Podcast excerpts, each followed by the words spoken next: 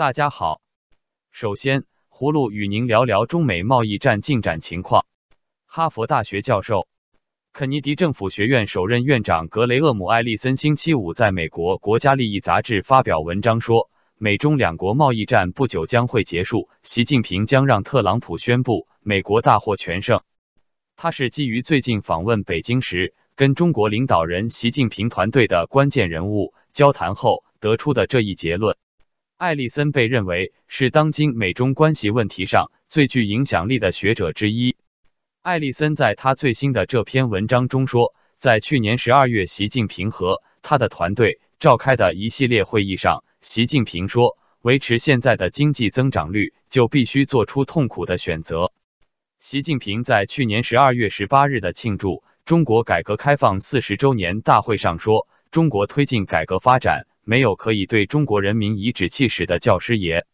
中国的同行对艾利森解释说，这是习近平知道对美让步后会遭抨击，所以事先布防。艾利森上个月在访问中国期间，也曾接受中国官方的《环球时报》的采访。艾利森当时说，中国政府十分希望达成协议，并正为此做出巨大努力。特朗普总统也希望取得成绩。所以双方很可能达成某种协议。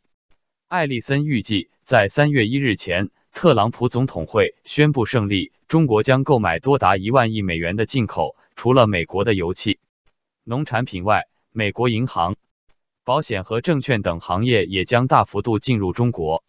但这些对中国来说并不是很难，因为美国天然气进口只占中国进口的百分之六，石油仅占百分之三。农产品百分之十四。此外，中国还分别控制着百分之九十八和百分之九十五以上的银行和保险业市场。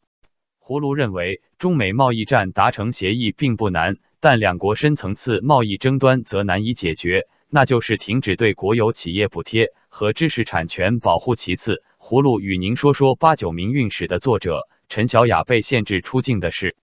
据报道，二零一九年一月一日。北京政治学研究工作者《八九民运史》一书的作者陈小雅被限制出境。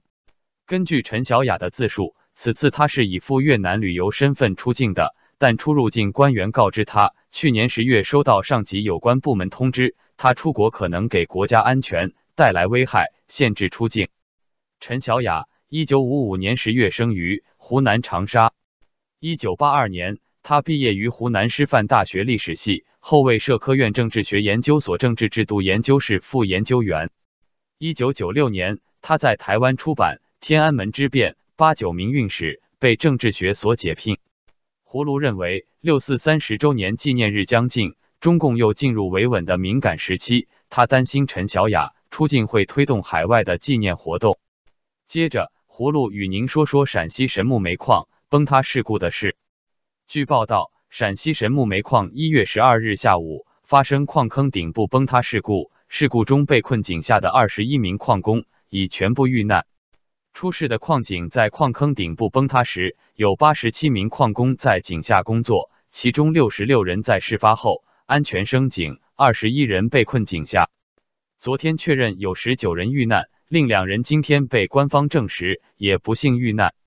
出事煤矿属于神木市的百吉矿业有限责任公司。事故发生在昨天下午大约十六点三十分。该煤矿成立于二零零三年，煤炭年产量九十万吨。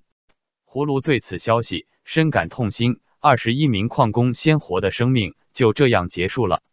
虽然煤炭颜色是黑色的，但却浸满了中国矿工鲜红的血。好了，今天葫芦就与您聊到这里，再见。